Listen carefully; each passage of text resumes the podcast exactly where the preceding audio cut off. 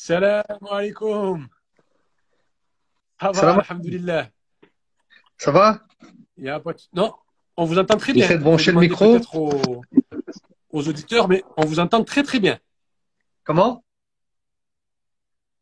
Ouais, j'enlève le micro parce que je crois que le micro il coupe tout en fait. hein. D'accord. Très bien, moi je tiens le portable. Salam alaikum, déjà. On fait avec. Je vais essayer. Bienvenue. Wa alaykoum HB3 assalam, comment ça va Cheikh. HB3 Show. HP, HP Mashallah, exactement. C'est le mot convient. Euh, donc, euh, sans plus tarder, je vais vous faire la présentation de l'émission, comment va se dérouler l'émission, et ensuite on commence. Alors, bismillah. Alors, pour commencer, il y aura une introduction. Je vous introduis. Ensuite, une série de questions pendant toute l'interview. Et à la fin, il y a le quiz 15, un petit quiz un peu ludique qu'il faudra vous prêter à la, à la, à la fin de, de, de, de l'émission. Inch'Allah. Bismillah. Inch'Allah. Notre invité de ce Très soir bien. est un auteur, traducteur, professeur, plus de 20 ans d'enseignement dans la Sierra, c'est-à-dire la vie du prophète sallam. Il a étudié le djinn pratiquement dans les quatre coins du globe, spécialiste en hadith et en sierra, ancien imam. Il a même été journaliste. Il est d'origine pakistanaise. Nous avons avec nous ce soir l'éclectique et le talentueux Shakil Seddiq. Salam alaikum. Donc l'introduction assalam. Si, si, si, si, si, si, on va, j'ai revenir. pas été journaliste, mais c'est pas grave. Alors, Inch'Allah. mais j'ai pas été. Mais c'est pas grave, vas-y, ma première question qui me On vient, verra ça après. quel a été l'élément déclencheur vous vous êtes dit je vais étudier l'islam Très bien. On va commencer par, euh, machallah, des questions euh, coup de poing. Exactement. Euh, en vérité, c'est un un peu de l'ordre de l'intime euh, dans sa relation à Allah subhanahu wa ta'ala. Euh, j'avais à peu près euh, 18 ans et euh, je faisais rien de spécial dans ma vie. Donc euh, les études à l'école, c'était pas pour moi, ça m'intéressait pas. Euh, je me cherchais beaucoup aussi, euh, même dans ma foi, dans ma spiritualité. Et euh, euh, j'avais commencé la lecture de Riyadou Salihin, Les Jardins des Vertueux, qui est très célèbre, qui existait à l'époque. Donc ça avait touché euh, mon cœur, les hadiths du prophète sallallahu alayhi wa sallam. Et puis là, j'ai euh, mon frère qui avait entendu parler d'une école, l'IESH à Château-Chinon, et il m'a dit franchement, c'était intéressé, pourquoi pas euh, aller étudier là-bas? Et donc, euh, on s'est renseigné, mais pour étudier l'islam, il fallait étudier tout d'abord la langue arabe. Et, et pendant deux ans. Et puis moi, j'ai dit, ben, bismillah, on y va, sur un coup de tête. Tout ça sur des coups de tête, subhanallah. Et je connaissais pas l'USH. 48 heures après, j'étais étudiant là-bas. Et là, j'ai fait une année euh, de langue arabe euh, à l'USH de Château-Chinon. Après, je suis parti en Syrie étudier une, année aussi euh, en langue arabe. Je suis revenu, j'ai fait quatre années de sharia avec mon diplôme là-bas, puis j'ai continué, puis j'ai 45 ans aujourd'hui. Mais la moralité de l'histoire, parce qu'il y en a une, c'est que c'est pas entre nos mains ça. Moi, j'avais pas comme ambition d'étudier la langue arabe que je ne connaissais pas. Je connaissais même pas, je savais même pas dire naam et là, oui et non. Mais c'est Allah qui guide qui il veut, subhanallah. Et Allah, il fait ce qu'il veut. Et moi, tout ce que j'ai à dire, c'est alhamdulillah. Euh, Allah m'a orienté vers ça. C'était pas du tout ma volonté première, mais sur un coup de tête. Mais ces coups de tête-là, c'est de la, gui- de, de la guidée émanant d'Allah subhanahu wa ta'ala. Hein, et, et j'étais pas bon à l'école à l'époque. Et des fois, j'entends aussi des, des, des musulmans qui disent euh, que les parents, ils envoient leurs enfants euh, étudier l'islam, euh, alors qu'ils n'ont pas forcément réussi à l'école, comme si euh, on envoie des déchets pour euh, enseigner l'islam. C'est plus profond que ça. En réalité, Allah, il choisit qui veut. Comme il a choisi euh, Abu Dhar al-Ghifari, un compagnon qui était connu pour pour participer, radiallahu ta'ala anhu. Il- il- en fait, il était d'une tribu connue pour euh, euh, pour le brigandage. Hein, enfin, le- ils attaquaient les caravanes, etc. C'était des voleurs. Et euh, Allah subhanahu wa ta'ala, il l'a guidé à lui. Donc Allah, il guide qui il veut. Ça, il faut jamais l'oublier, Inch'Allah. Et alhamdulillah. très, euh, voilà, ça c'était Très, pour très euh, bonne réponse, alhamdulillah. Et euh, vous êtes spéci- euh, spécifié dans la Sierra très tôt, ou cela est venu beaucoup plus tard? Ouais. Non, euh, très tôt. C'est-à-dire Mhm. qu'après avoir euh, étudié euh, l'islam euh, et après avoir terminé mes études, on, là on fait de tout, hein, sciences du hadith, sciences du Coran, Coran, tajwid, euh, fiqh, etc. Euh, je, donc je sors de l'école, bon, faut, je, je travaille, je, je continue mes études supérieures en islamologie, etc. pour aller un peu plus loin. Mais il faut que je commence à, ense- à enseigner aussi, à, à faire quelque chose, la da'wah comme on dit. Hein. Et donc là, il y avait, il y avait un frère, euh, Najib, il s'appelait, machallah, qui était aussi un, étudiant qui avait avancé, il avait de l'avance par rapport à moi. Il était à Saint-Denis, il donnait des cours euh, dans une école euh, qui s'appelait le CERCI, ça s'appelle Usul actuellement, avec Ch- Cheikh euh, Hicham Arafa. Euh, et il m'a dit, écoute, voilà, je te propose deux heures de cours, si tu veux, je te les donne, de Sira, en fait. Voilà. Et c'est comme ça que j'ai commencé dans la Sira. Et puis à l'époque, je me suis dit, c'est la matière qui est très délaissée, en fait. C'est-à-dire qu'il y a des gens, ils sont dans le tajwid, dans le Coran, la mémorisation, et alhamdulillah, t'as des, t'as des gens qui sont très calés dedans, beaucoup plus calés que moi, bien sûr. T'as des gens, ils sont à, fond dans le droit musulman, surtout euh, à notre époque, on aime beaucoup euh, le droit musulman, on s'implique dedans, le droit malékite, etc. Mais quelle chose est délaissée par les musulmans Quelle chose mérite d'être revivifiée, où il faut du travail, il faut... Bah, je me suis dit, la Syrah, franchement, il y avait personne. Hein. Là, on est en 2000, 2000 2001. Hein. bah, je me suis dit, je vais me mettre là où il n'y a personne. Et puis, et puis les années passent et Et vous, alhamdulillah, et vous pensez est jusqu'à aujourd'hui la Sierra est 2021. délaissée ou maintenant Non. ça va un peu mieux? Non, maintenant, ça redémarre. Euh, j'ai eu des milliers d'étudiants aussi et, et je suis aussi président de l'Institut Sira. On fait des expositions sur la vie du prophète sallallahu alayhi wa sallam. Il y avait une équipe présente, je les ai rejoints. Euh, euh, on, on a même créé euh, la Sira Academy en partenariat avec Châtillon. Euh, donc, on a une revue scientifique à l'Institut Sira. Euh, Moi-même, j'ai fait beaucoup de conférences, de séminaires sur la vie du wa sallam. Donc, euh, bien sûr, je suis pas le seul, mais euh, peut-être que je l'étais quand même il y a, il y a 10, 15, 20 ans. Et du coup, ça redynamise tout ça, en fait. Tu vois, à un moment donné, les gens, ils en parlent, les gens, ils s'intéressent. Il y, a, il y a des imams et prédicateurs qui vont s'intéresser, qui sont plus jeunes que moi. Donc, bien sûr, aujourd'hui, on se rend compte que on a besoin d'un repère, surtout dans la société actuelle. euh, On est perdu euh, avec les réseaux sociaux, avec euh, les, les, les bons imams, les mauvais imams.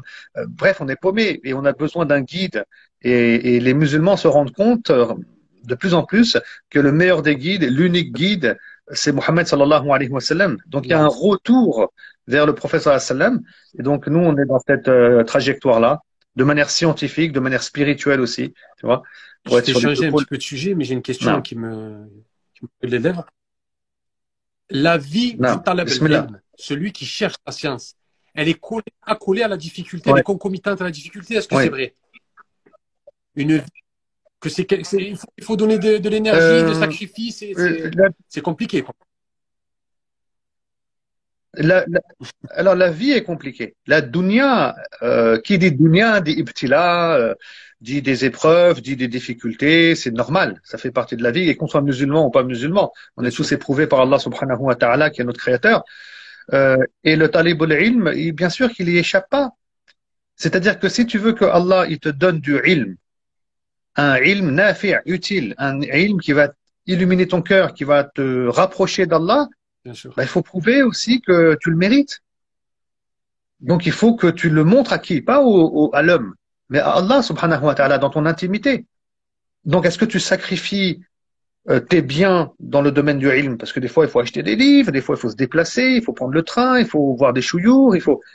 Est-ce que tu dépenses ton temps quand tu dois traduire, écrire euh, c'est férié, euh, je vais quand même étudier, c'est le week-end, je vais quand même étudier. Des fois, tu as des étudiants parce que c'est férié, ils veulent, euh, voilà, c'est la pause, vous voyez.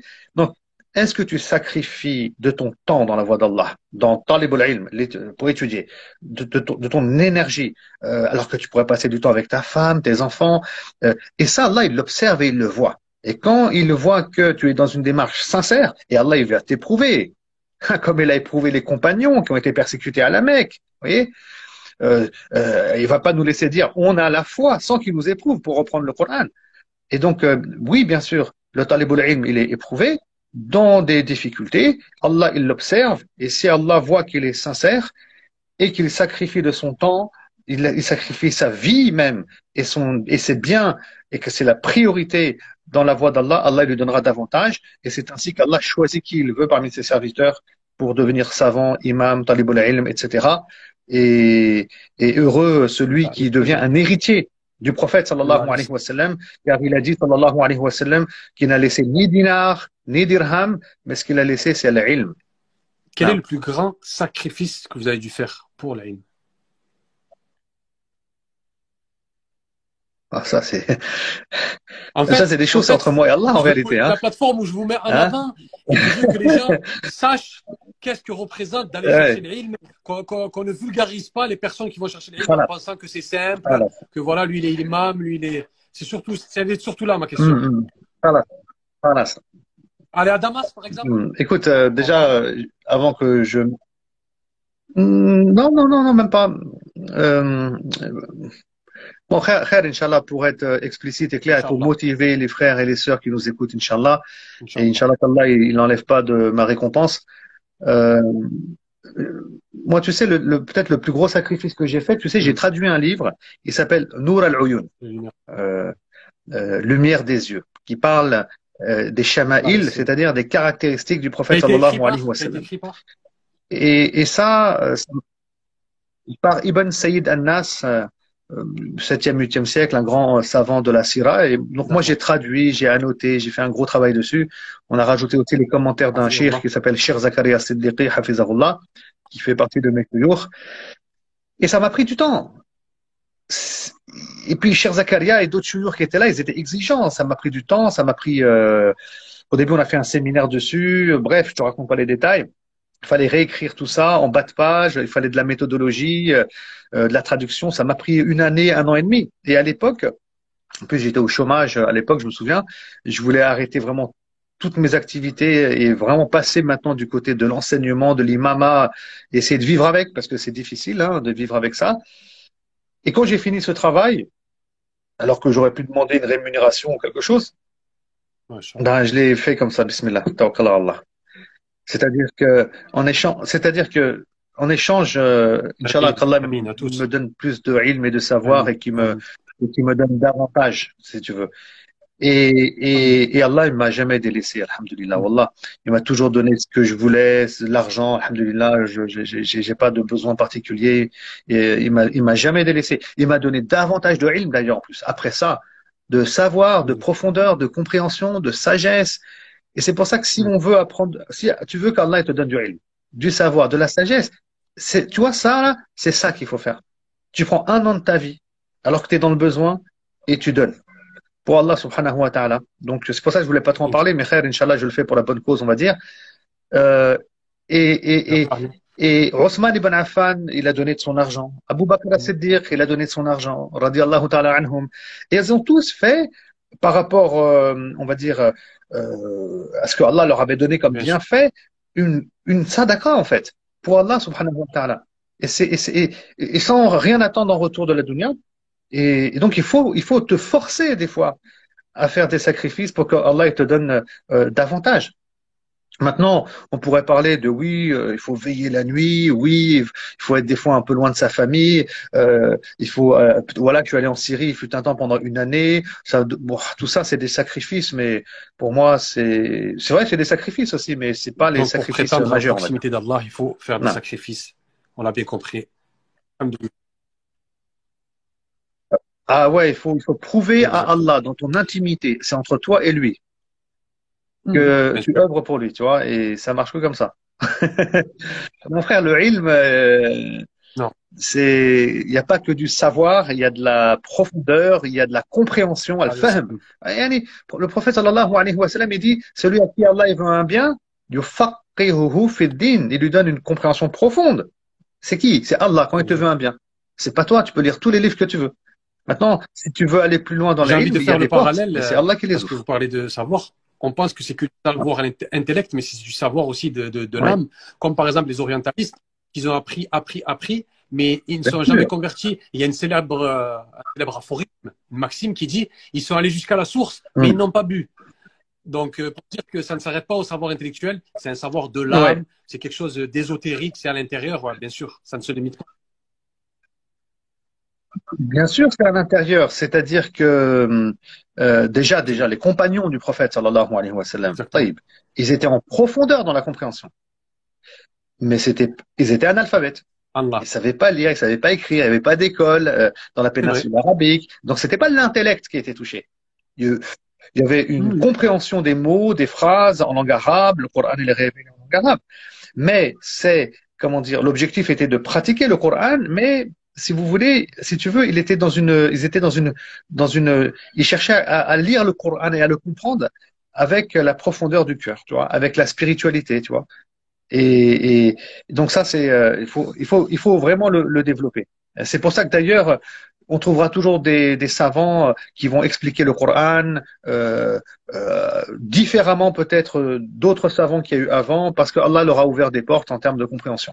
Donc la présence du, du cœur euh, comprendre euh, l'islam dans ses finalités, dans sa sagesse, euh, ça c'est la spiritualité et la foi qui nous pousse à ça. Parce que parce que au-delà de l'intellect, de la raison, on cherche à connaître Allah et c'est notre amour qui nous pousse encore une fois à aller je toujours voudrais, revenir sur un épisode de votre vie.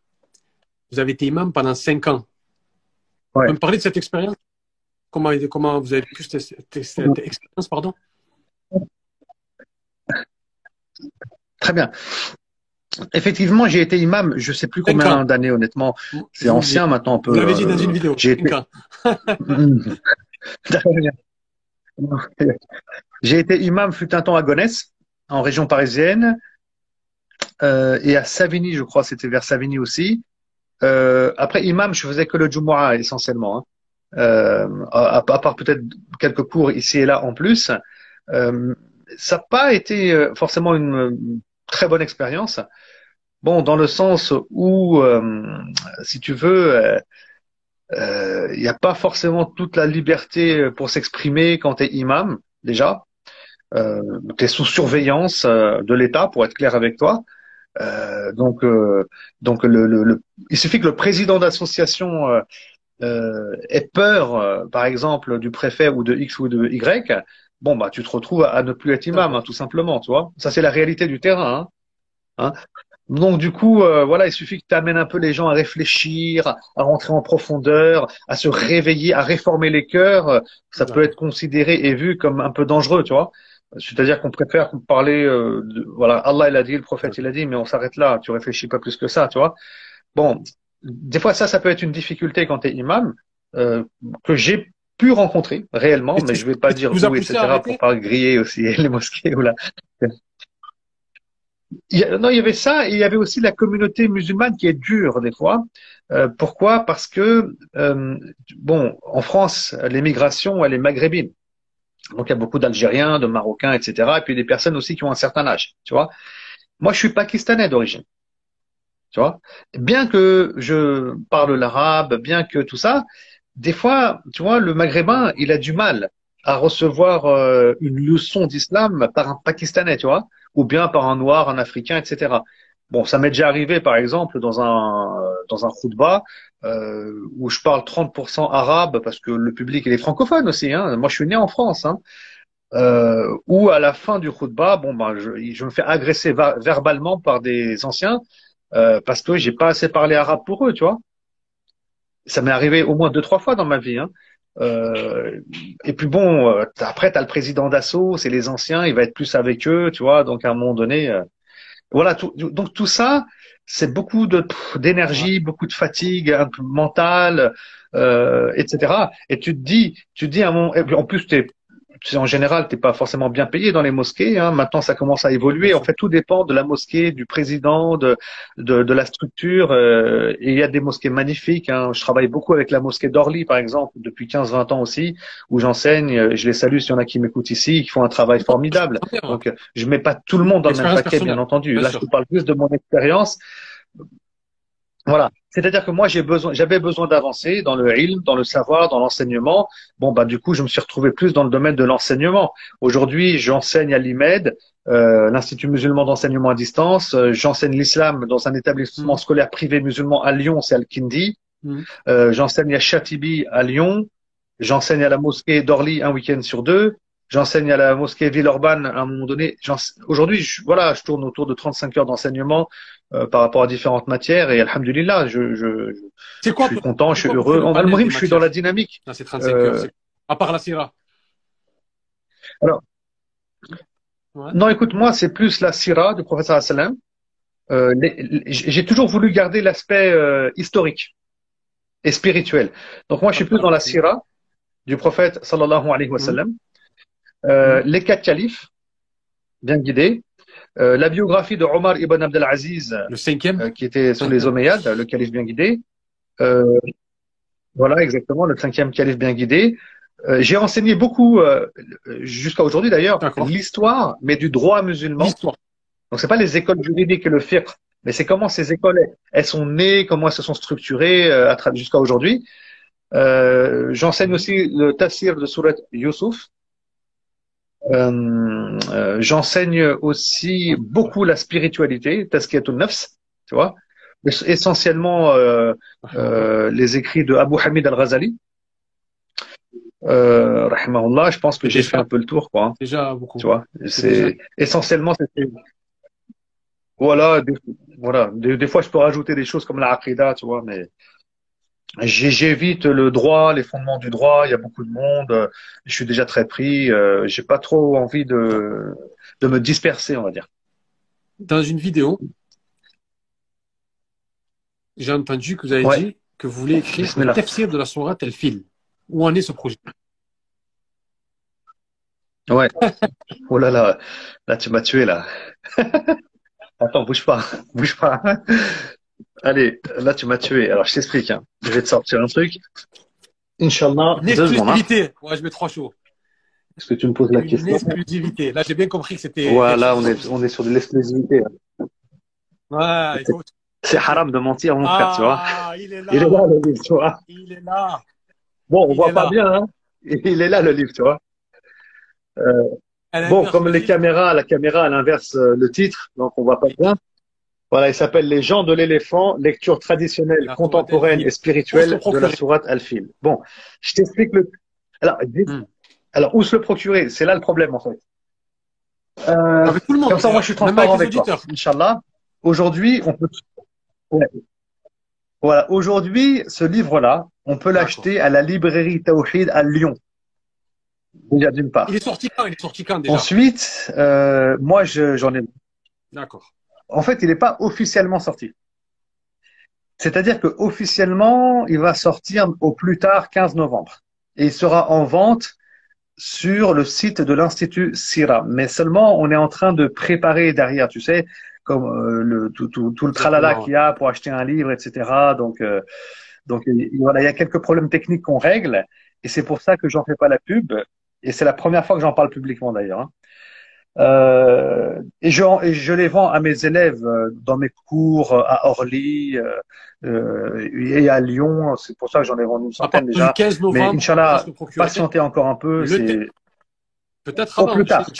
Oh, peut-être avant même. Pour ceux qui savent pas c'est quoi. Peut-être avant. Cher, vous pouvez, vous pouvez ouais. le tafsir. C'est le commentaire du Coran. Seulement la sourate al-Fil, je vous cache pas, hein, c'est un travail qui m'a pris quatre années. C'est un travail long, pointilleux, euh, académique, parce que moi, je vous garantis, Inch'Allah, vous allez apprendre énormément de choses. Vous allez redécouvrir la sourate, Inch'Allah.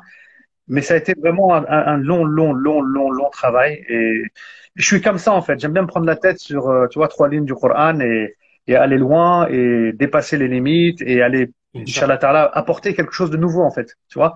Enfin, de nouveau c'est-à-dire euh, ilmiyan d'aller d'aller plus loin. mais quand je dis de nouveau, c'est sur la base de nos sources, euh, de nos ulama, etc. Tu vois. Et je parle des islamologues, de toute leur lecture aussi par rapport à la sourate al-Fil, et puis on essaie de répondre un peu aussi, quoi. Voilà, donc ça c'est mon dernier livre. Inch'Allah, il faut patienter un peu et j'en ferai bien sûr la promotion euh, quand il sortira, Inch'Allah. Voilà. Mais si vous êtes à Lyon, vous pouvez l'acheter à la librairie Tawhid. Pour les autres, on va attendre 15 novembre ou peut-être un peu avant. Inch'Allah, pour curer. Merci de cette euh, exclusivité. Je vous ai entendu dire aussi que votre rêve, c'est de produire, une, de produire une série comme la série. Ouais. Est-ce que vous l'avez dit juste comme ça ou vraiment un désir? Oh, non, je l'ai dit peut-être juste comme ça, peut-être. Des rêves, j'en ai beaucoup. série, Mais bon, c'est sûr que je plu. vivrai pas assez longtemps pour les accomplir. Parce qu'elle a été critiquée un petit peu. Enfin, moi, en tout cas, moi. Euh, mais elle a été beaucoup critiquée. Donc, je veux savoir votre avis, en fait, sur euh, Non, cette non. série. Elle est vraiment. non, elle est, Hmm? en fait, la série, elle est, la série, elle est très bien. En plus, enfin, je, je, je voulais observer quand même deux, trois choses pour être critique, mais franchement, elle est bien. Ils ont repris pas mal de choses euh, et de paroles même que les Sahaba disaient. Donc, euh, franchement, elle est bien, mais après, ça reste une série, tu vois. Parce qu'une série, c'est un réalisateur, donc il a un objectif. Ensuite, la caméra, elle vise euh, un angle. Donc, toi, tu comprends la sira à travers cet angle, alors qu'il y a d'autres angles, en fait, tu vois. Et donc, euh, celui qui pense avoir euh, compris la vie du prophète sallallahu alayhi wa sallam en regardant la série, il se trompe complètement. Parce qu'il n'y a pas tous les angles. La caméra, elle est sur Omar, tu vois, déjà. On- Bon, il y a ça. Ensuite, on aurait pu faire mieux, je pense, euh, parce que quand on parle des Ouais. quatre califes, on a mis l'accent sur les batailles et les guerres. Mm. Tu vois, ça devient un peu les épées, tout ça. Euh, alors que la Ummah, la communauté musulmane nationale et internationale, aujourd'hui, elle a d'autres challenges, c'est-à-dire comment euh, on va réussir à créer une société euh, en Turquie, en Tunisie, je ne sais pas où, basée sur la charia, basée sur l'islam, euh, dans ce monde qui est moderne, qui est contemporain. Euh, et comment donc le prophète il a fait? Comment Omar il a fait? Omar euh, il a, il a, il a apporté plein de choses. Il, il a repris les, les registres administratifs d'Awawin euh, des Byzantins. Il a mis en place le calendrier musulman. Les musulmans sont arrivés en Irak. Il y avait des défis. C'était une autre langue, une autre culture. Tu vois, donc il y avait pas mal de choses. Aussi le savoir, comment il s'est développé, alors qu'à l'époque sallam, on est, on est, on est analphabète. Donc il y avait pas mal d'éléments dont on a besoin, nous les musulmans, aujourd'hui, en Occident et dans le monde, euh, de connaître, euh, qui auraient pu nous aider à aller de l'avant. Donc je pense que le focus sur les batailles, il n'était pas forcément pertinent, mais de toute façon, c'est comme ça. En 1960, dans les années 70, il y avait Mustafa Akkad qui a écrit le film euh, euh, Risala. Aujourd'hui, tu as la série Omar. Inch'Allah ta'ala, demain, il y aura mieux encore, euh, j'en suis convaincu, Inch'Allah. Donc, euh, est-ce que c'est mon rêve? On va dire en partie. C'est c'est- c'est plus, ouais, c'est si ça m'arrivait, franchement, je serais trop Ça content. serait- ouais. Ça serait de superviser, de vérifier, de contrôler, Inch'Allah. J'espère que ça m'arrive. Bien sûr. Ah, Allah, il est capable de J'ai une question, bon, un sujet euh, différent. Euh, vous avez des ijaza en hadith. Est-ce que vous pouvez nous expliquer les études en hadith, Oui. en quoi ça consiste, qu'est-ce qu'une ijaza, etc. Euh, alors, tout d'abord, on a les études dans le domaine du hadith où on étudie les sciences du hadith. hein. Donc euh, ça, c'est tout un domaine euh, avec toute la terminologie qu'il peut y avoir. C'est quoi un hadith sahih? C'est quoi un hadith da'if? C'est quoi un hadith mutawatir? C'est quoi un hadith marfou' maqtou' euh, etc. Mursal, etc. Donc ça, c'est les sciences du hadith. Pour faire très court hein, et très simple, hein, c'est bien plus long et complexe que ça, bien sûr. Et puis ensuite, tu as ce qui s'appelle les ijazat. Bon, à l'heure d'aujourd'hui, l'ijaza, c'est quoi en fait? Ben, c'est par exemple, tu prends l'authentique de Bukhari dans son intégralité, d'accord Et tu vas le lire à un shir. On peut être plusieurs. Hein Euh, donc tu le lis à un shir, lui peut lire aussi s'il le souhaite. Et ce shir, il l'a lu à un autre shir, qu'il a lu à un autre shir, qu'il a lu à un autre shir, et on va ainsi jusqu'à l'imam al-Bukhari. Tu vois? Et ensuite, le reste de la chaîne de transmission de Bukhari au prophète sallallahu alayhi wa sallam, elle est dans l'authentique de Bukhari. Tu vois? Donc moi, j'ai eu l'occasion d'en passer plusieurs ijazat, comme tu as pu le remarquer, euh, dont euh, plusieurs avec Cheikh Ayman Souaid euh, Roshdi, qui est surtout dans le Coran en réalité. Hein. C'est le cheikh de Cheikh Abdallah Basfar, il est connu, avec qui j'ai fait entre autres Bukhari, Muslim et d'autres compilations de hadiths. Donc c'est de la lecture, c'est pas de, de la mémorisation comme il se fait avec le Coran. On est dans des milieux et des mondes qui sont différents, tu vois. Après, on se dit toujours, oui, mais à quoi ça sert? Bah, ça sert à pas mal de choses. Tout d'abord, euh, bon, ça c'est un autre sujet, on va pas faire un cours, hein, mais euh, il y a des, comment dire, des éditions euh, diverses de l'authentique de Bukhari. Des fois, il y a des hadiths euh, qui n'existent plus à notre époque dans nos éditions, qui ont existé avant. Mm. Euh, c'est le cas dans l'authentique de Muslim, par exemple. Tu vois, Euh, Euh, donc il y, y a, un travail de préservation qui va se faire d'un élève à un shir. Parce que le ilm, euh, il s'est transmis de tout temps de cette manière-là. Ça permet d'avoir une traçabilité, de vérifier, de contrôler. Et puis ensuite, il y a d'autres fawaïd, c'est-à-dire d'autres utilités ça crée un lien entre nous et le prophète sallallahu alayhi wa sallam, tu vois. Tu te dis, moi, j'ai entendu, lu des hadiths euh, auprès de telle personne, il a fait ça avec l'autre, et on va jusqu'au prophète sallallahu alayhi wa sallam. Et aussi, on a cette chance, à travers cette chaîne de transmission et ce lien, d'avoir une relation avec le messager de Dieu quand on étudie le Bukhari dans son intégralité, enfin on le lit hein, avec des commentaires qui sont faits ici et là, ça nous permet aussi d'être avec le prophète sallallahu alayhi wa sallam quand il faisait les ablutions, quand il faisait la salade, quand il jeûnait, quand il était sur le champ de bataille, quand il était ici et là. Donc là, là c'est comme si tu vivais avec lui pendant plusieurs semaines, tu vois. Donc euh, ça va te ça va te pénétrer euh, la, la, la, vie du prophète, la sunna.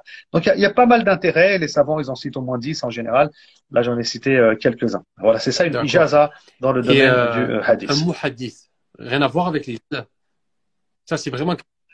Ouais.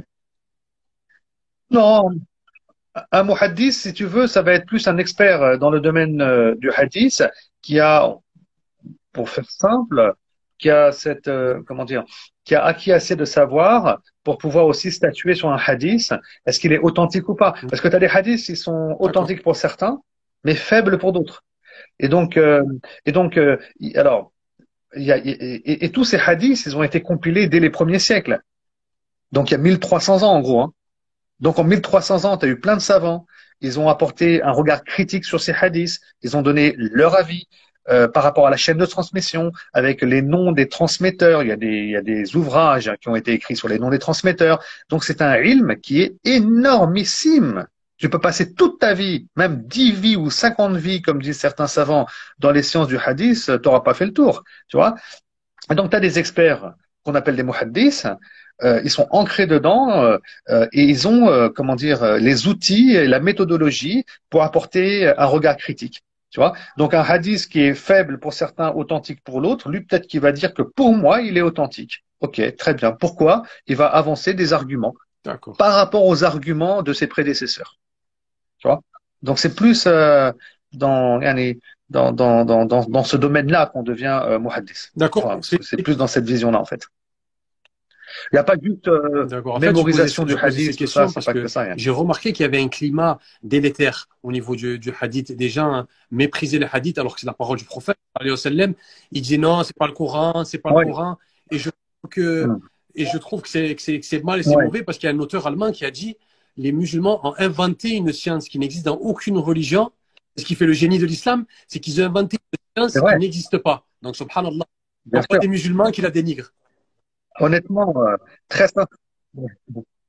très sincèrement, après avoir beaucoup travaillé sur le hadith, euh, et je dis pas ça en tant que musulman, hein, sincèrement, hein, mais vraiment de façon objective, sincèrement, c'est le génie de l'islam. Hein. Cet auteur allemand, il a raison. C'est exceptionnel le travail qui a été fait sur le hadith, sur sa traçabilité, euh, tout ce qui a été écrit. C'est un monde exceptionnel. Il y a beaucoup à tirer de la méthodologie des savants du hadith. Hein. Après, des gens qui dénigrent, en réalité, c'est de l'ignorance, hein, euh, parce qu'ils connaissent pas tout ça, euh, et de l'orgueil parfois, de la prétention. Euh, donc tout se, tout se, tout se mélange. Hein. D'ailleurs, j'ai fait une, une, vidéo sur ma chaîne euh, YouTube.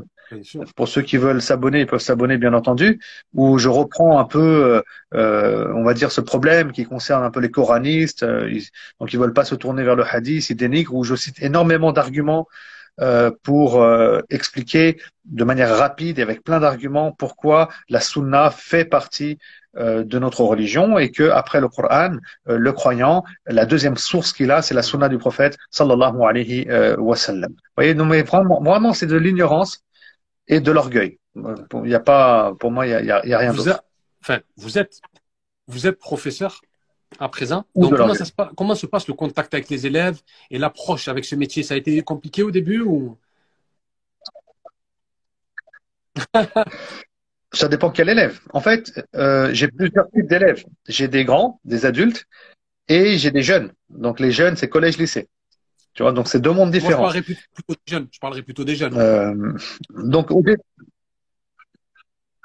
les jeunes, euh, alors les jeunes, ça se passe super bien. J'ai, je crois, 350 élèves hein, chez les jeunes. Euh, ça se passe très bien. Il y a, ça fait six ans que j'enseigne à des jeunes. Ils m'aiment beaucoup. On s'entend bien. Maintenant, c'est vrai que le cours, en fait, je, je reprends des cours que je fais avec des adultes, hein, tu vois? Mais je vais pas rentrer autant en profondeur. Mmh, bien sûr. Parce y a, il faut prendre en compte l'âge mental. Tu vois? Euh, ensuite, euh, je vais peut-être rentrer un peu plus en profondeur pour les lycéens. Parce qu'ils font philosophie et, le mental, il s'est développé. Euh, j'évite d'être sévère. Et on rigole beaucoup. Ah, on rigole, tu vois. Dans le cours, on rigole beaucoup. Il y a des blagues, il y a des, on, est, on est taquin. Euh, euh, comment dire je, je, leur parle de séries télé. Je, on parle de tout, de tout. On s'ouvre. Et je suis jamais dans le jugement. C'est-à-dire, ce qui se passe dans la classe, ça reste dans la classe. Tu vois, même si vous déglinguez le CPE, c'est pas un problème, tu vois.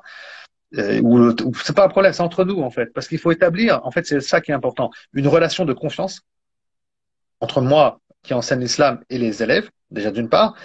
Ensuite, euh, il faut que, en fait, il faut que les élèves t'aiment parce que parce que tu parles de l'islam. Et s'ils t'aiment et les élèves ils te kiffent, ils vont aimer l'islam derrière. Vrai. Donc, tu as intérêt d'être à la hauteur, tu vois. Et, et ces jeunes, ils sont comme ça, tu vois.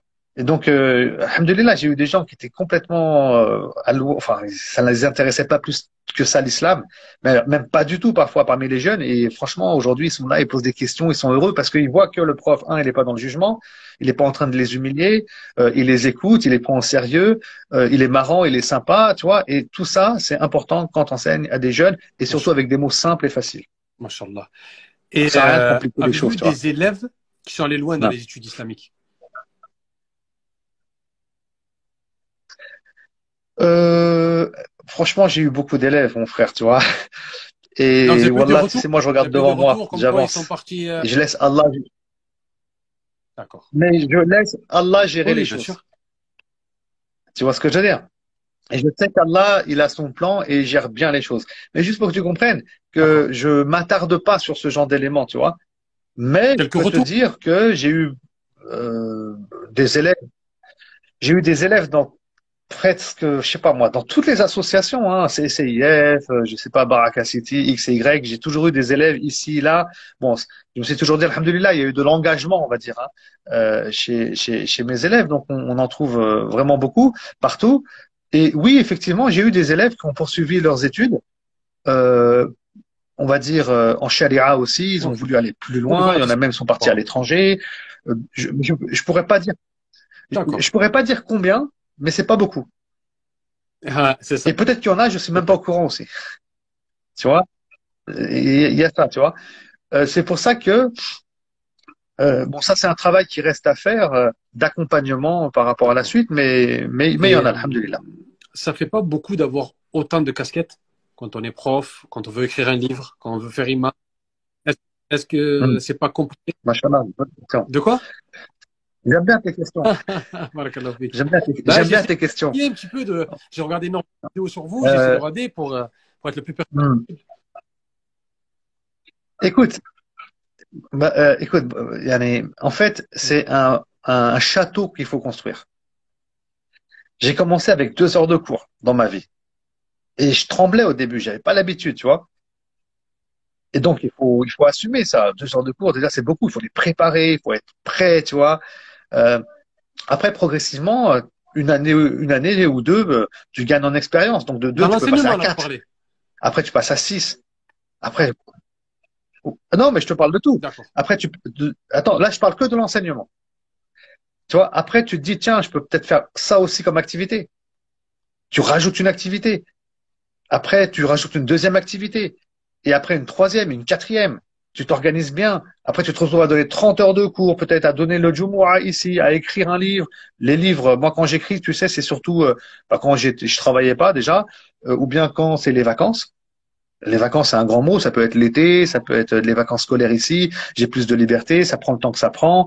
Il faut organiser son temps, organiser son travail. Des fois, j'ai des réunions. Des fois, donc, euh, donc ça demande de l'organisation, euh, et quand tu es bien organisé, bien structuré, et qu'Allah met la baraka, tu y arrives. Mais par contre, euh, on n'est pas des surhommes non plus. Euh, mais pour l'instant, on survit, euh, alhamdulillah. Et si on peut pas, on dit non. euh, je refuse beaucoup de choses. Hein. Euh, J'ai beaucoup d'offres pour enseigner, pour plein de choses, d'imam, où je, je refuse, je sais pas moi, au moins 10, 20 choses par an, quoi, tu vois. Mais, mais parce que on est limité après, tu vois, aussi bien physiquement que mentalement que en termes de temps, tu vois. Tu vois, moi, je donne cours en général la, la journée, le soir, même le week-end. euh, je suis dispersé, mais alhamdulillah, quand il y a les vacances, on se repose. Et le repos, c'est important pour euh, redémarrer proprement. Parce que ça, c'est sur le long terme. Ça se joue pas en 5 ans, 10 ans. Tu vois, ça se construit Exactement. et c'est toute ta vie, Inch'Allah. Mhm. Bien sûr, oui, oui, mais c'est pas du jour au lendemain, attention. Sinon, La tu- sira tu- du prophète, alayhi wa sallam. je vais y revenir, c'est crucial. Je vais y revenir. Vous avez dit Ouais. que vous la travaillez avec la méthode de l'analogie. Brièvement, est-ce qu'on peut savoir qu'est-ce que ça veut dire?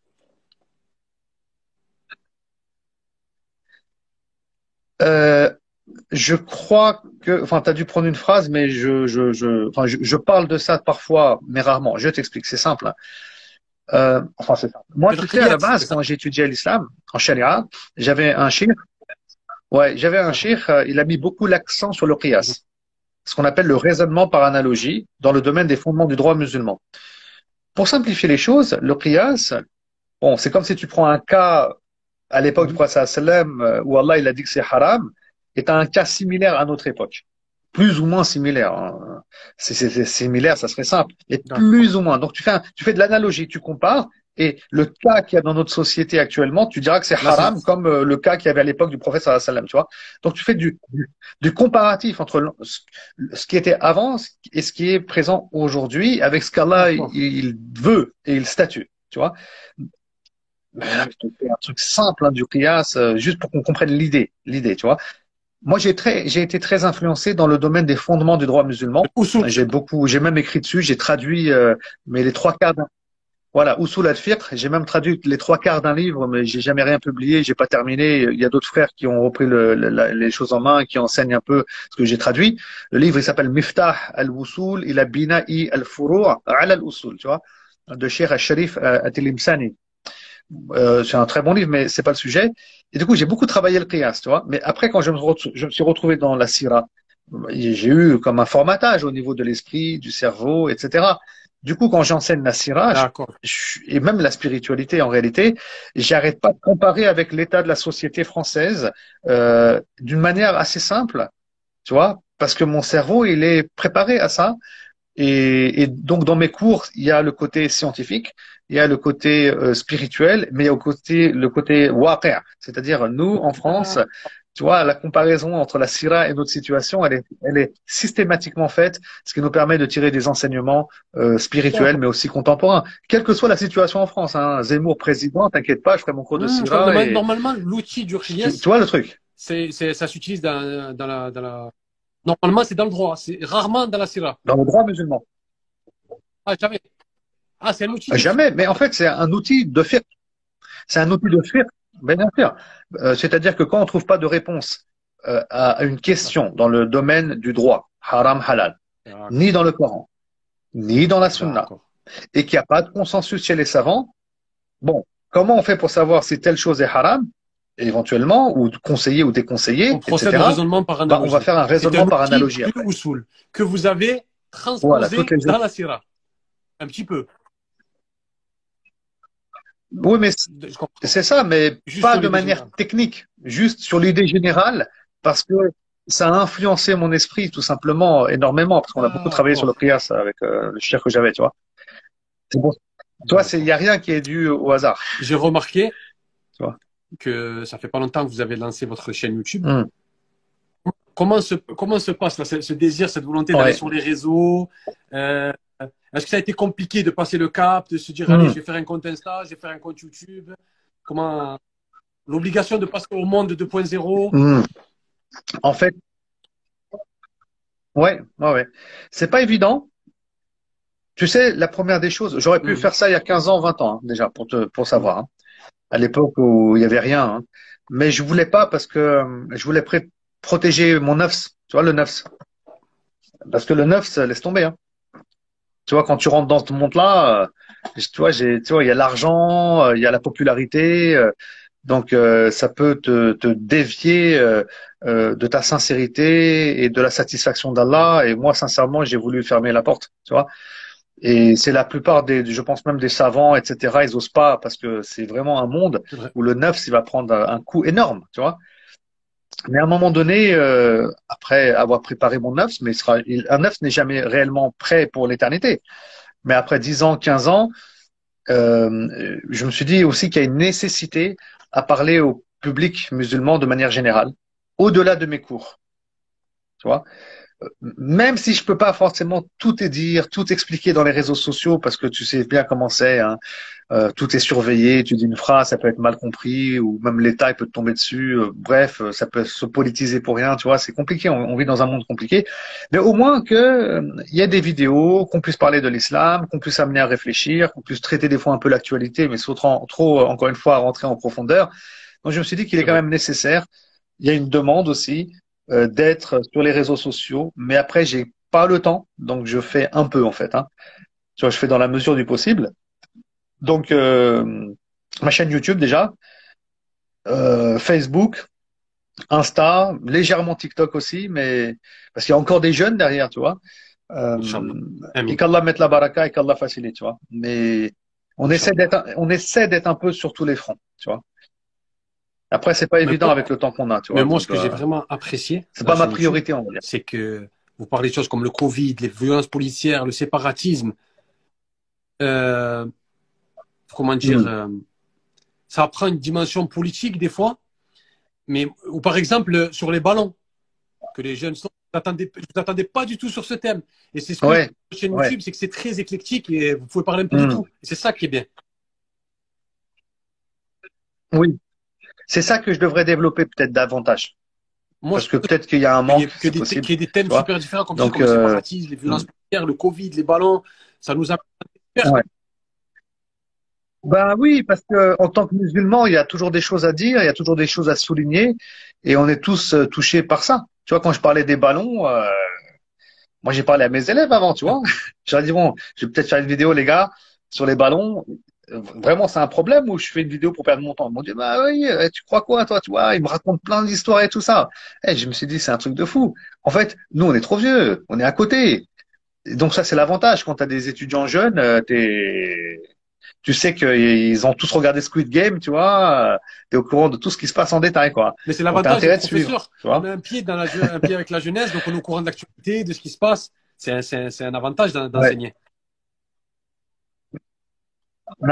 Et je pense que aussi quand je fais ces vidéos, c'est aussi pour montrer que, et, en même temps à tous les autres frères, aux autres imams qui sont plus jeunes, tu vois, euh, c'est de, c'est de, de montrer que, regardez, traiter ces sujets-là aussi, quoi. Vous voyez? Traitez-les, on peut les traiter, hein, même en ramenant l'islam, on peut les traiter. Juste, il faut faire attention à, à comment on aborde des sujets, utiliser les bons mots, euh, euh, être pertinent et, et, on a besoin de ça pour que nous, les musulmans, on soit pas, il n'y a pas une rupture et une cassure entre l'islam et la vie qu'on vit tous les jours et la société. Tu vois, il faut mêler les deux, tu vois, c'est important. Donc, cette émission, euh, elle cherche à mettre en avant les musulmans qui excellent dans leur domaine de prédilection. C'est le but. Donc, euh, quelle est la solution, à votre avis, pour avoir une communauté soudée qui avance et qui excelle, qui cherche les RCN. Soudé, qui avance et qui cherche Une communauté, répète, soudée. Justement. Hmm. Euh, donc comment on fait ça à votre avis pour pour qu'il y ait plus de qu'on soit plus soudés et qu'on tende vers les RCN plus ça passe par la principe de la terra par exemple? Ça, ça, ah, d'accord. parce que c'est un long sujet en même temps. Hein. C'est complexe. Hein. C'est rentrer dans le domaine. Voilà, euh, au moins une émission avec plusieurs intervenants. on parlerait de la structuration de l'islam, des musulmans, des dynamiques. Ouais. Écoute, euh, je pense que euh, la première des choses, pour faire simple et court, il faut qu'on devienne, en fait, il faut qu'on réfléchisse comme des musulmans déjà. C'est-à-dire que on, on est trop colonisé, même au niveau de l'esprit. Nous, on a quelque chose qui s'appelle le Coran. C'est Allah qui parle et le Rab qui parle. On a aussi les hadiths du prophète sallallahu alayhi wa sallam. Et à partir de nos sources, on peut réfléchir le monde. On peut réfléchir aussi notre personne, notre rôle dans la société. Tu vois? Euh, euh, On n'a pas besoin euh, du système capitaliste, de la société euh, comme elle évolue mal en ce moment en France. Hein. On le voit avec Zemmour, etc. Ça évolue très très très mal. C'est inquiétant. Pas inquiétant pour nous les musulmans seulement, mais pour inquiétant pour la société française, tu vois. Donc donc, ça veut dire que derrière, philosophiquement, il y a des problèmes. Dans la démocratie, il y a des problèmes, euh, euh, etc. Tu vois. Mais nous, il faut qu'on réfléchisse à partir de nos sources pour apporter le khair en nous déjà, la paix intérieure, mais aussi dans la société dans laquelle on évolue. On a le Coran et on peut apporter un bien pour l'humanité. Le prophète il a été envoyé rahmatan lil alamin, miséricorde pour l'humanité, tu vois. Et donc déjà, déjà qu'on arrive à être critique avec le monde qui nous entoure, euh, avec un esprit critique, tu vois, euh, qu'on arrive aussi à, à, ne pas réfléchir comme on, comme on voudrait qu'on réfléchisse, parce qu'on nous impose quand même un système de réflexion. On a aussi nos sources, elles sont riches, c'est la parole d'Allah, et qu'on réfléchisse comme des croyants en fait, tu vois, comme des croyants. Hein. Euh, euh, euh tu vois, nous, euh, je veux dire, autour de nous, on a, on a les anges. Il faut, il faut réfléchir le monde avec, par exemple, cette réalité. Il faut conjuguer avec cette réalité la présence des anges qui nous entourent, avec Allah qui est Allah, le Rab, le plan divin. Donc il faut conjuguer avec toutes ces réalités qui sont liées à la Aqidah, tu vois. Déjà un, et puis et puis et puis euh, et puis aussi euh, toutes ces sciences qu'on étudie quand on étudie l'islam. Il faut pas que ça reste au niveau du cerveau. Il faut que ça descende au niveau du cœur, tu vois. Parce qu'il faut la foi, elle est dans le cœur. Donc cette foi, il faut l'activer ou la réactiver. On a une foi, nous, elle est intellectuelle. Tu vois, Allah, il est unique. Tu vois, c'est. Mais est-ce que tu vis la présence d'Allah? Est-ce que quand tu es éprouvé, Allah, il est là avec toi? Est-ce que tu voilà, c'est tout ça qu'il faut recréer. Donc, il faut mettre du spirituel, tu vois, dans dans dans notre manière euh, de, de, on va dire, d'étudier l'islam et même d'enseigner l'islam. Et à l'époque du prophète sallam, euh, il n'y avait pas que du ilm mais du savoir, il y avait de la compréhension, il y avait du spirituel, il y avait du théologique, tout ça, ça faisait un, tu vois.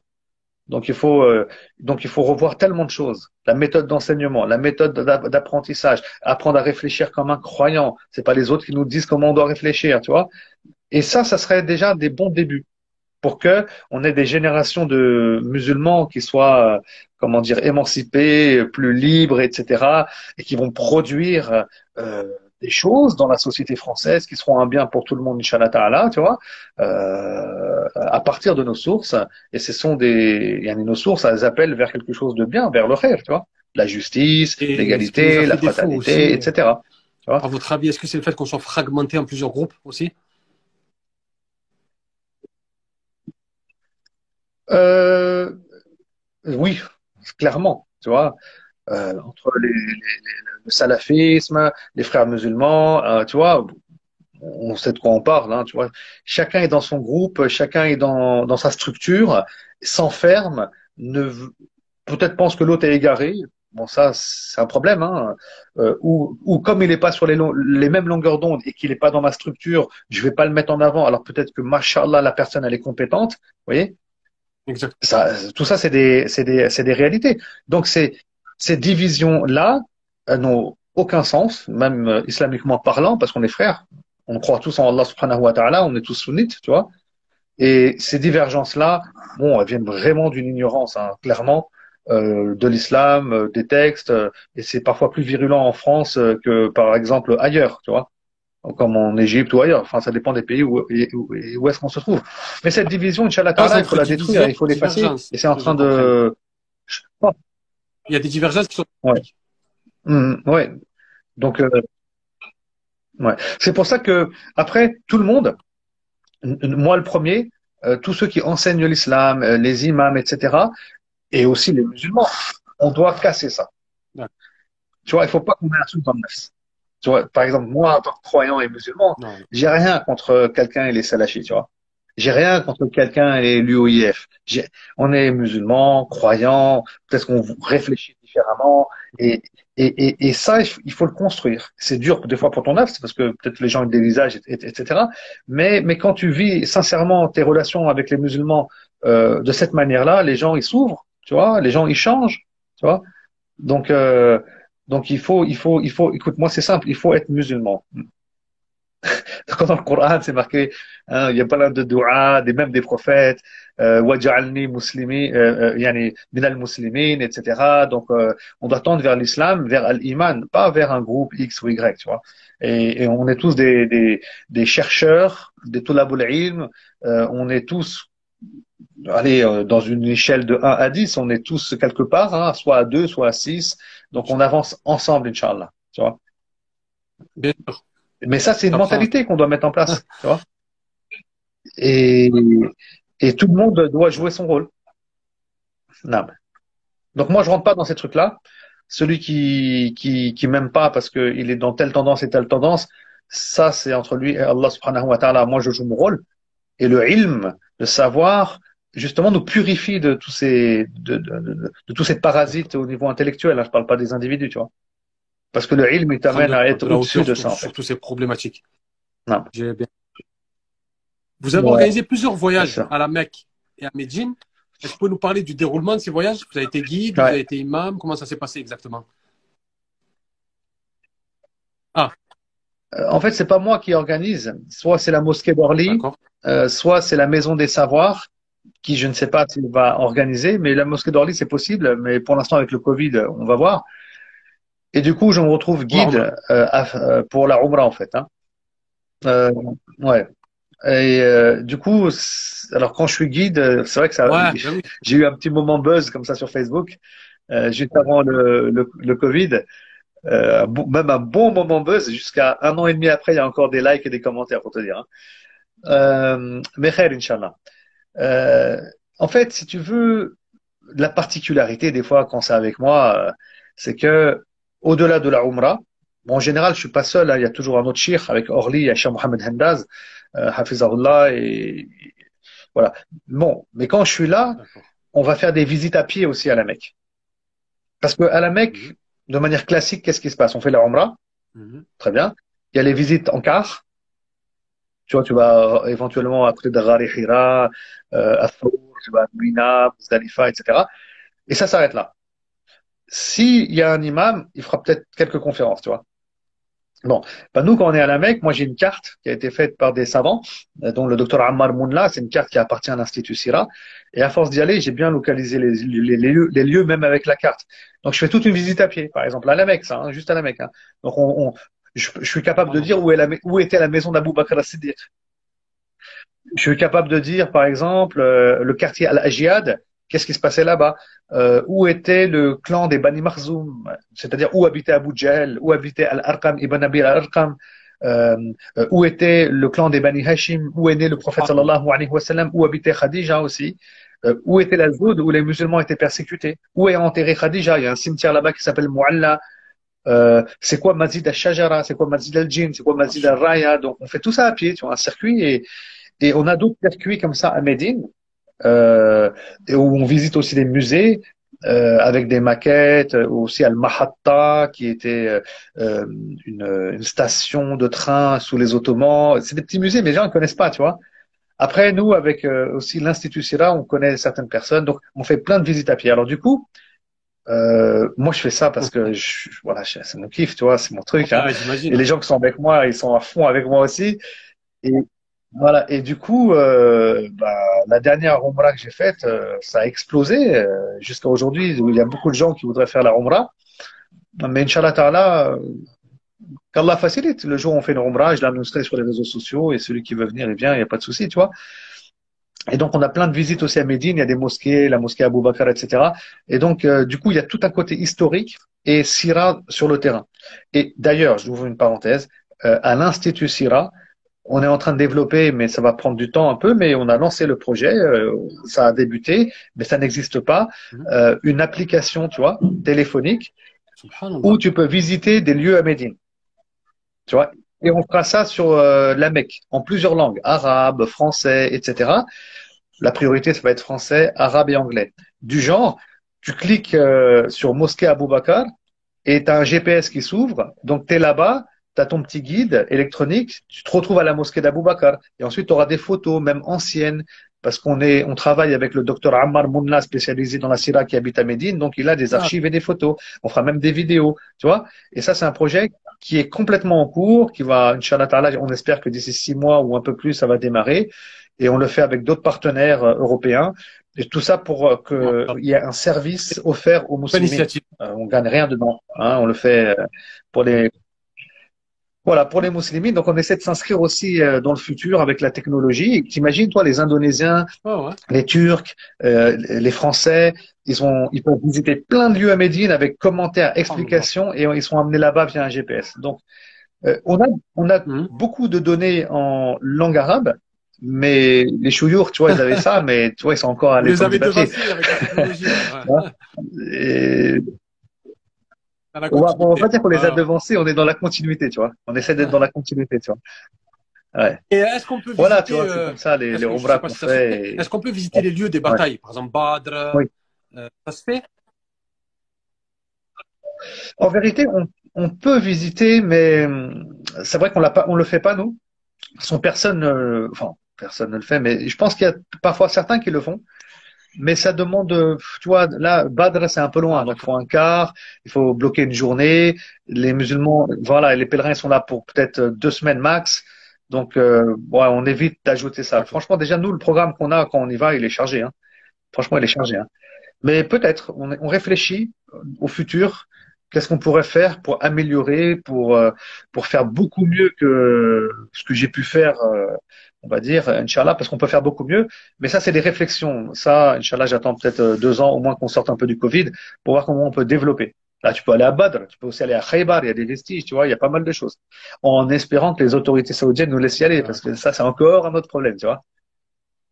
Ouais, ils surveillent, hein, ils laissent pas les, les, les gens euh, sortir trop, enfin, s'él- s'éloigner trop loin euh, Et de la mosquée de la Mecque ou de Médine. Pour les gens qui. qui- Wallah, Ouais, je sais ouais. pas. Je sais pas, je sais pas du tout. Je sais qu'il y en a beaucoup qui y vont. Bon, il y a toujours un risque d'y aller en ce moment parce qu'on ne sait pas ce qui va se passer euh, dans les semaines à venir. Mais je pense que quand on aura passé cet hiver-là, Inch'Allah, je pense qu'on sera fixé. Je, en tout cas, il y, a, il y a un éclaireur qui y va au mois de janvier déjà. Et à partir de là, on va voir ce qui va se passer. Et comme j'ai dit, c'est pas moi qui organise la Umrah, donc c'est là, ce sera plus la mosquée d'Orly. Et si ils veulent faire une Umrah en 2022, euh, ben je l'annoncerai encore une fois, mais pour l'instant, j'ai aucune certitude, il y a rien, tu vois. Mais franchement, si tout se passe bien, si on revient à la normale, 2023, il y en aura une, ça reprendra d'une manière ou d'une autre, même si c'est moi qui lance euh, la Umrah avec l'Institut Sira ou ouais, l'autre, tu- Inch'Allah. Vous, vous officiez comme guide, en fait, lors de ces voyages. Pour ça. Pas orga- organisateur. quoi. Franchement, c'est je, je, je ouais non non non, je suis invité euh, et euh, j'y vais avec plaisir et et je joue mon rôle euh, tout simplement, tu vois, de guide. Et ça a pris quoi, machallah, tu vois. Les gens, ils aiment bien. Enfin, je, je dis les gens, enfin les, les frères et sœurs qui nous accompagnent, ça leur plaît beaucoup et alhamdulillah. Et vous étiez des fois, on rencontre euh, d'autres frères aussi êtes là-bas, alhamdulillah. C'est non pas pas forcément. Euh, on cherche pas à être nombreux non plus. Tu sais, on vise à avoir un quart. Euh, maintenant, on pourrait faire deux, trois quarts, j'imagine, mais c'est pas euh, forcément l'objectif, tu vois. Nous, on y va, on y a vraiment, euh, on y va parce que c'est Orly, t'as la mosquée, t'as les, les, les- nos étudiants à Orly, les gens qu'on connaît. Euh, c'est une activité de la mosquée, donc on cherche pas à faire quelque chose euh, sur, euh, un- un- enfin, je veux dire au niveau national. Donc je pense, voilà, je je fais pense ça. que le soir à l'hôtel, il y a des questions un petit peu, non? Vous n'êtes pas assailli Voilà. par des questions Si, il y a des questions, il y a des interventions, mais il y a aussi, euh, euh, quand je vais avec la Maison des Savoirs, il y a Cher Zakaria Siddiqui qui est là, donc euh, qui est un de mes chouyours et qui a un niveau bien plus élevé, donc euh, les questions elles sont plus orientées vers lui et, et tant mieux, alhamdulillah. Moi, je m'occupe, je m'occupe plus, euh, on va dire, du terrain, des lieux, des visites, tu vois. Donc on se partage les tâches et j'aime bien, on, on arrive à travailler comme ça ensemble, tu vois. Oui, ouais, oui. Euh, mais bon, on est là-bas, on est là-bas. Maintenant, celui qui veut poser des questions, il veut parler, ben, euh, on est là, Alhamdulillah, c'est- alhamdulillah. Tu vois Et ça donne vraiment, vraiment, envie, euh, vraiment envie d'y aller sous cet angle-là, avec beaucoup de, de, de discussions, d'apprentissage. Ah, Franchement, ouais, les ouais, frères et sœurs qui viennent, ils n'ont pas été déçus une seconde. hein. Pour moi, c'est un peu presque la Ah, routine, mais. Mais bon, alhamdoulilah, on est content, tu vois, que les frères et sœurs, ils font la Umrah, et quand ils vont là-bas, ils ressortent, voilà, grandis, avec beaucoup de connaissances, avec beaucoup de spiritualité, et si on arrive à ça, alhamdoulilah, tu vois. Mais ça doit vous manquer quelque part, non? Voilà. Comment, Wallah, ça me manque, c'est vrai, j'avoue. euh, À force d'y aller, tu vois, t'as tes repères. Wallah, ça me manque, ouais. Je te cache pas, ça me manque. T'as tes repères, t'as tes habitudes, euh, et, euh, khair. On accepte ce qui vient d'Allah et alhamdulillah, tu vois. rapidement, donnez-moi le Ouais. top Ouais, 5 pas de problème. des On livres qui vous ont le plus influencé. On compte pas le Coran, hein. ni, pas, ni les hadiths. hein. Les 5 livres qui Ah, vous mon ont frère, moi, je suis l'islam, pas un hein. grand Ça lecteur. être... Ah oui, oui, sauf pas le professeur le Ah les hadiths, le Coran. Moi, je suis, je- je- ouais. Moi, je suis plus dans le domaine de la recherche. Et j'évite de trop lire pour pas être trop influencé non plus, mais je regarde mes livres. Top 5. Les cinq livres qui m'ont le plus influencé. Ah, c'est dur, ça. hein. Euh, Bon, il y a, par exemple, euh, Ihya Le- Ulum ad-Din la de. Abu Hamid al-Ghazali. La somme comprendre. Ouais, j'aime bien. J'aime bien parce que, en fait, Abu Hamid al-Ghazali, il n'est pas que théorique. Il est très pratique, pragmatique, il donne des solutions. Donc, euh, j'aime bien, j'aime beaucoup. Euh, j'aime bien beaucoup aussi le tafsir de, ça me vient à l'esprit, tu vois, de Fakhr ad-Din al-Razi. Il n'y a pas d'ordre. c'est pas forcément dans l'autre, dans l'ordre, hein, mais voilà.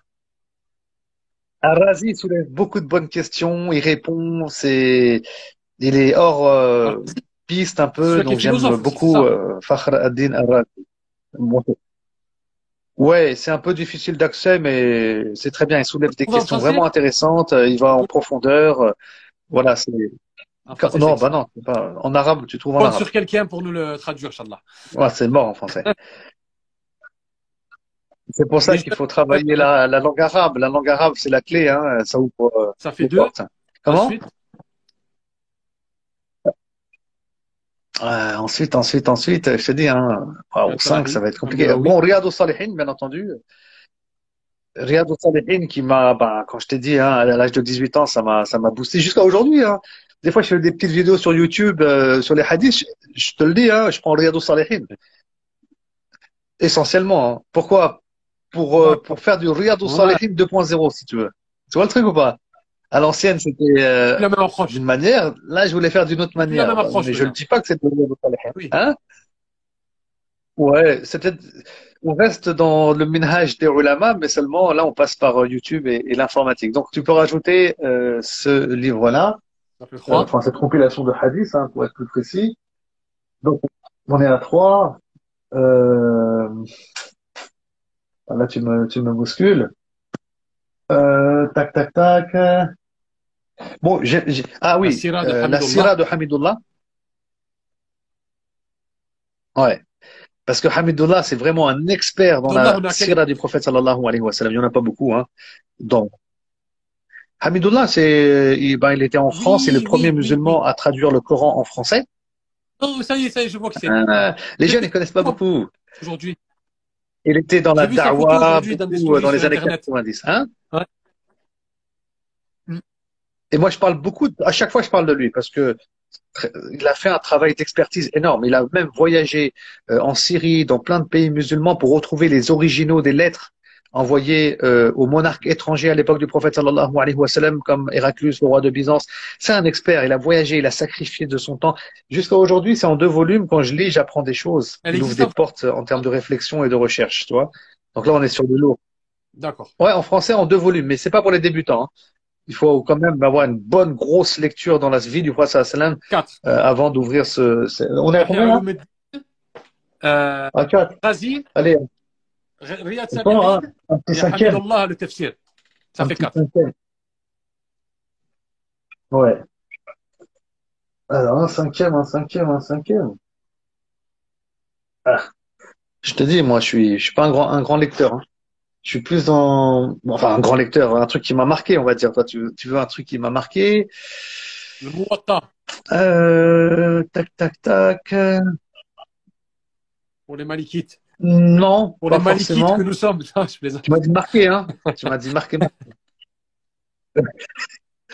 Ah, le Muwatta, mon frère, c'est la base, ouais. tu vois, c'est c'est le Muwatta, il n'y a aucun doute dessus, tu vois.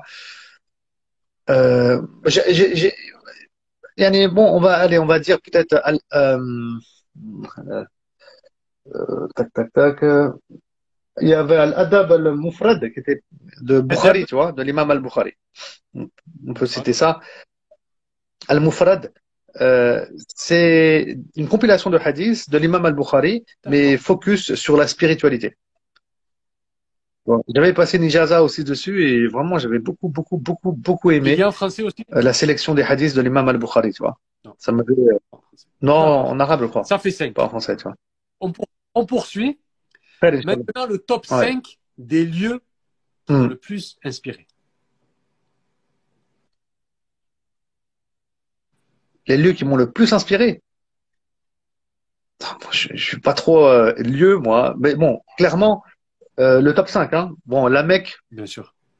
tu vois, la Kaaba, en fait. Hein. Euh, T'as Médine, tu vois. euh, tu vois, ça, c'est, c'est, ça va de soi. Donc, ça, c'est les deux lieux, hein, en vérité, qui m'ont le plus inspiré. Franchement, euh, en 5, ça va être, ça va être difficile. Hein. des non? Dimashq, ouais, on peut rajouter ça. Non, non, pas, pas la mosquée des Omeyyades, on va dire, mais Damas de manière générale. Euh, du fait que les Syriens, c'est un peuple, machallah, tu vois, j'ai euh, très hospitalier, très gentil, très intelligent, très même Damas, c'est une ville magnifique. Euh, vraiment, la Syrie, j'ai beaucoup, beaucoup, beaucoup euh, aimé en réalité. Tu vois, ça m'a, ça m'a pas mal inspiré. On pourrait dire Ah. après euh, Ah oui, Lahore au Pakistan. Euh, bien sûr. ça m'inspire beaucoup, c'est mes origines, tu vois. Donc, euh, je me ressource quand je vais là-bas. Tu vois, il y a la mosquée euh, euh, rouge aussi qui est à Lahore, où il y a Mohamed Iqbal qui est enterré. Donc, euh, oui, ça, ça m'inspire. C'est, mon sang, c'est mes origines, c'est, c'est ma, qui je suis réellement, tu vois. Donc là, on est déjà à, à quatre lieux. Et, euh, et, euh, ouais, c'est difficile, mais, mais, mais je crois que j'ai Vous fait dites un peu le Vous tour, dites quoi. pas l'Algérie, je Voilà, on va s'arrêter à je quatre. plaisante. non, je plaisante, je plaisante. L'Algérie, j'y suis allé une fois, Donc, il mais j'aime bien l'Algérie. pas de cinquième lieu. J'aime bien l'Algérie. Pas de cinquième lieu. Euh, Non, pas de cinquième lieu. le, cinquième lieu, je pense c'est votre salle de classe. C'est là où vous êtes le mieux. Et euh, Non, le non, non. bureau, voilà. Le- on va- le- en général, c'est mon bureau. De, de voilà. On va prendre ça. Là, Alors j'y suis là, maintenant, le top 5 Ah, là, c'est- des personnes qui vous ont le plus influencé dans l'islam. Ça peut être un imam, ça peut être le papa qui vous a appris à prier, ça peut être un imam du Moyen Âge, ça peut être n'importe. Sauf qu'on compte pas le prophète, ça le et les compagnons. On va dire là. Bon, c'est pareil, je sais pas si, je sais pas si j'arriverai à 5, Inch'Allah, on va essayer. Euh, tout d'abord, il y a Cher Zakaria Siddiqui, Hafizahullah. Ah, voilà. C'est un Algérien. Tu vois? Je sais pas si tu connais, mais euh, il est, il est, il est connu dans le milieu des ulama, euh, aussi bien en France qu'au niveau international, tu vois.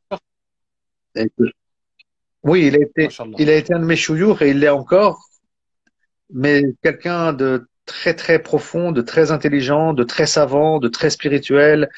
Donc c'est clair qu'au niveau de la pensée, il a même été un Ah des étudiants de Mohamed Al-Ghazali en Égypte. Donc il a étudié Al-Azhar, il est docteur aussi en islam. Euh, il connaît les dix lectures, tu vois. Enfin, c'est une personnalité savante.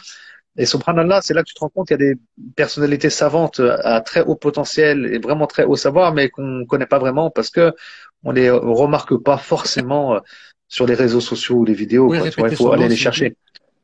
Hmm? Cher Zakaria. c'est Cher Ah, Zakaria c'est je- euh, chromique qu'il y a eu. Ouais, c'est pas. Après, il y a Larbi Béchri. après, il y a Larbi Béchri. USH. Je me. Larbi Béchri. Oui. Exactement. Tu connais? Aussi. Alors, donc, euh, c'est un Jazairi aussi, tu vois, machallah. Allahu Akbar. Bah écoute, lui, quand j'ai commencé à étudier l'islam, euh, c'était mon prof de Coran, de Tajwid à 18 ans. Euh, euh, et donc, après, j'ai étudié beaucoup le fiqh avec lui, euh, Bidayat D'accord. al-Mujtahid euh, de Ibn Rushd, tu vois. Euh, ensuite, euh, il m'a beaucoup influencé dans le qiyas, justement, tu vois, c'était lui, dans les fondements du droit. Donc, c'est quelqu'un que j'ai eu beaucoup comme enseignant, en fait, tu vois. Donc, euh, Sheikh. Il y a Sheikh Eman Souaid aussi. Sheikh Eman Souaid Rushdi, Hafizahullah, euh, qui est euh, donc savant dans le Coran au niveau international. Il fait partie des plus grands savants du Coran. Euh, il est à Jeddah. Mais c'est pas dans le Coran en fait, hein, pour être honnête, c'est surtout dans le domaine du hadith parce qu'à un moment donné, il a commencé une dynamique dans le hadith, euh, dans yani, pour la transmission de ijaza, donc j'en ai fait pas mal, hein, des, des, des, des, compilations de hadith avec lui, dont Bukhari, euh, Muslim, je crois Ibn Majah, si mes souvenirs sont bons, Misbah al-Masabih euh, aussi. Euh, et donc lui, il m'a beaucoup influencé parce qu'il est très spirituel aussi. Lui, c'est vraiment dans, dans, dans, dans, le spirituel, euh, il est très profond et c'est vrai que ça m'a ça m'a beaucoup touché. Voilà. Donc là, je suis déjà à 3 et je pense que 3 ça suffira. Wallahu ta'ala a'lam avec tout le respect que j'ai pour d'autres jours que j'ai eu, euh, c'est les trois qui m'ont euh, véritablement le plus. On va commencer le fameux quiz, le quiz 15. Alors, je vous rappelle les règles. Ouais. Je vais donner deux propositions. Il faudra en choisir une. Si vous n'avez pas départagé, vous avez le droit de dire peur, joker, mais vous n'avez que deux jokers pendant le questionnaire. Ouais, si vous n'arrivez pas à départager, ça, c'est si tu veux esquiver, c'est ça pas du joker, mais vous n'avez que deux jokers durant le questionnaire. Vas-y. Allez. Allez, bismillah. Vas-y. Bismillah,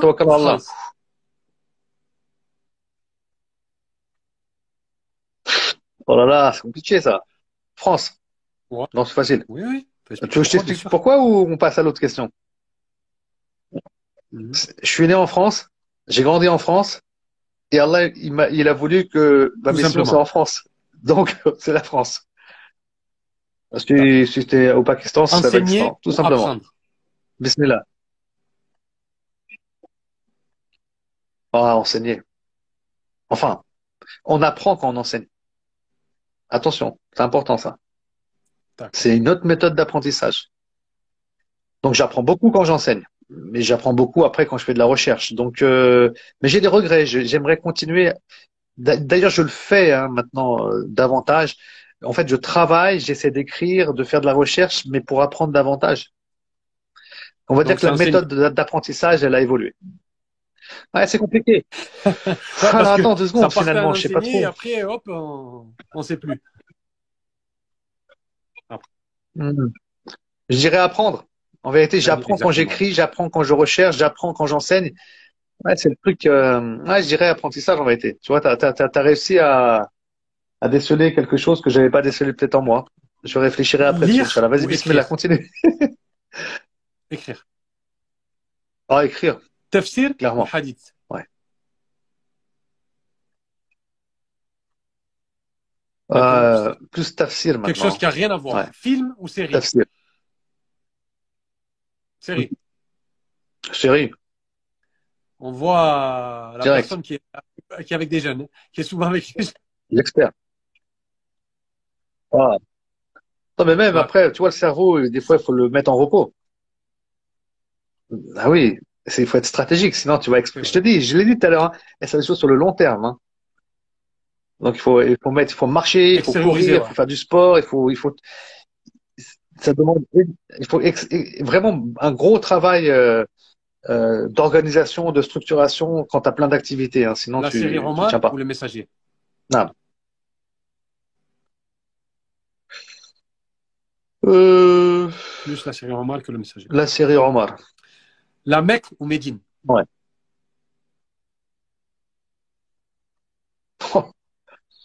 Ça, c'est la question euh, non résolue même par les savants.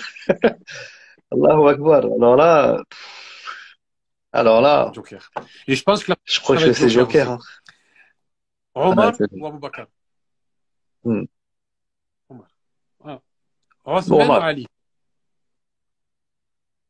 ouais. ah, pardon si tu veux, Omar, euh, il y a le, il y a le côté euh, savant, intellectuel, qui construit, qui exploite euh, nos textes, qui en sort le jus pour construire la société musulmane. C'est exceptionnel, Omar ibn al-Khattab. Et ça, bon, je, je vais, pas dire que je m'identifie à lui, mais, mais c'est le truc que, que je surkiffe, que j'analyse, qui m'intéresse. D'où Tu vois. Donc, euh, plus euh, Omar, mais euh, Starfallah, Bon, ça se dit pas plus Omar qu'Aboubacar, tu vois, mais on se comprend. Ouais, ouais, Bien ouais, sûr. bien sûr, mais euh, par respect envers Abou Bakr as-Siddiq, premier calife de l'islam. ou, ou Ali? C'est important. Euh, Ali. Ali. Omeyyade Hmm. ou Abbasside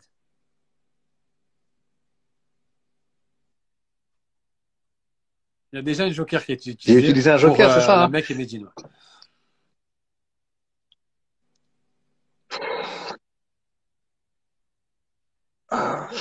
Il y a, il y a Chakal On va dire Abbasid. qui a dit Abbasside sans réfléchir. Ouais. Pas Abbasid. J'ai dit Abbasid. Non, je l'ai eu à une émission précédente. Il est là? La Il est troisième émission, et il a dit Abbasside Ah, sans, sans réfléchir. On se connaît, mais ça fait longtemps qu'on n'a pas, qu'on s'est pas croisé. Bukhari ou Muslim? Allah yahfazou, Inch'Allah. D'accord. Bon, moi, c'est Bukhari, tu vois, à fond. Le Muwatta Ouais. ou le Mousnad de l'imam Ahmed? Ok. Le Nectar cacheté ou Riyad Salihin? Non, je sais. Mais Ça n'a rien à voir, c'est deux mondes différents.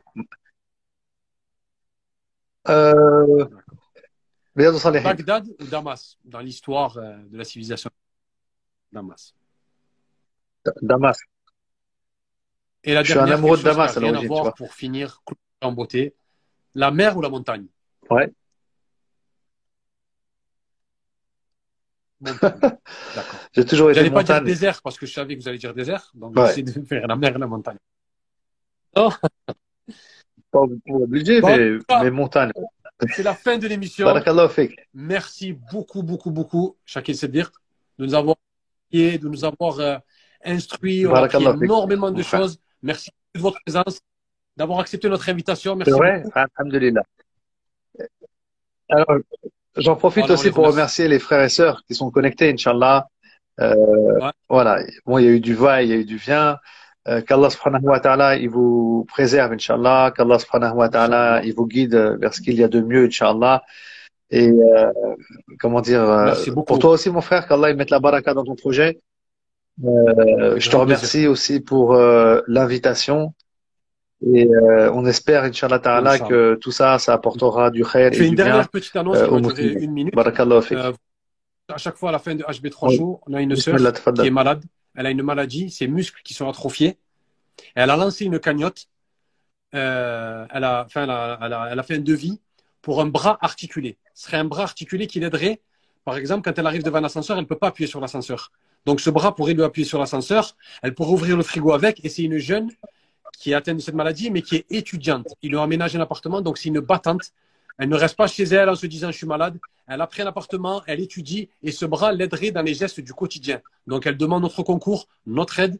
Aucune aumône n'a jamais diminué une richesse. Donc je demande à la générosité des gens qui sont là, qui nous écoutent. On va mettre les liens. Je vais mettre les liens toute la semaine euh, avec la vidéo. Si vous pouvez aider, que ce soit 5 euros, 2 euros, 10 euros, peu importe. Mais elle a besoin vraiment, vraiment de notre aide. Et je vais mettre son lien. Elle s'appelle Asia. C'est une sœur, c'est une battante.